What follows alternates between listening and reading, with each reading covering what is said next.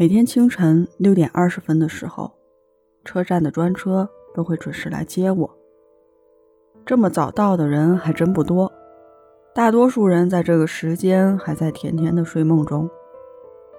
每个月的二十二号，我都能遇见一个七十多岁的老大爷，看着他蹒跚的步伐，多走几步都气喘吁吁的样子，我每次都会主动的帮他买票。大概有半年的时间，我没坐客车去上班。再一次去坐车的时候，刚好是二十二号。老大爷跟旁边的老婆婆离得很远，就跟我打招呼：“姑娘，好久没看到你了。”我这才反应过来，老大爷之前告诉过我，老伴儿得了癌症，必须每个月去省医院开一次药，一次只能开一个月的疗程。这一次，老婆婆也跟着一起来了。我说道：“婆婆，你身体不好，就不如每次跟着爷爷一起去医院了吧？”她语重心长地对我说。我就想着她一个人太孤单了，路上呢，我还能跟她说说话，解解闷儿。将近一个小时的车程，我就坐在他们后排的座位。听他们聊一些鸡毛蒜皮的小事儿，比如今天的白菜又涨了五毛钱，隔壁王二家的馒头蒸得越来越小，集会上买的中草药还真能治白内障，等等。跟你聊大生意的人，可能是你的合作者，也可能是朋友，但不一定是爱你的人。跟你共同决策、招投标底价的人。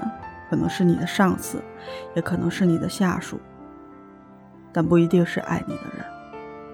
而能跟你聊那些无关紧要小事的人，一定会是爱你的人。没有人会无缘无故的打扰一个怕麻烦的人，也没有一个人真的有那么多的时间听你每天说那些琐碎的小事。在吗？有事吗？没什么事儿，我就是想你。大概很多人都熟悉这个桥段。找你，一定有很重要的事情吗？我想你，也是一件非常重要的事啊。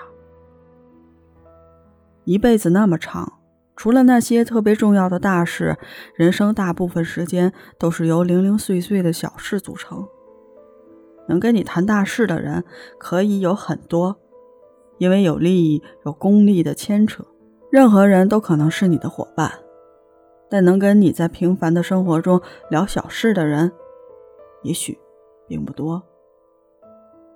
没有人会随随便便拉上一个陌生人，问他吃饭了没有，感冒好些没有，雨天有伞吗？住的地方还好吗？虽然我们知道，即便你问了以后一点用处也没有，但人生。和爱，不是拿来用的，而是需要体会和分享的。朋友们，请珍惜那个能随时有空陪你聊天的人，也请珍惜那个即便不能马上将温热的饭菜送到你嘴边，但依旧挂念你的人。爱，就是和一个你爱的人，在任何一个雷电交加。风雨如晦，或是柳绿花红的日子里，聊聊无关紧要的小事。